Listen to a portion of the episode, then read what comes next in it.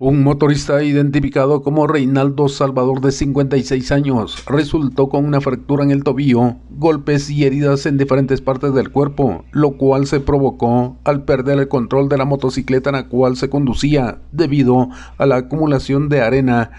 sobre la cinta asfáltica. El percance tuvo lugar en el lugar conocido como Vuelta de la Pileta en la calle 15 de septiembre del municipio de Nuevo Progreso de este departamento, cuando el afectado retornaba de sus labores agrícolas, siendo auxiliado por bomberos municipales departamentales, quienes lo trasladaron a la emergencia del Hospital Regional de Coatepeque. Desde Emisoras Unidas en San Marcos, informa José Luis Vázquez, primera en noticias, primera en deportes.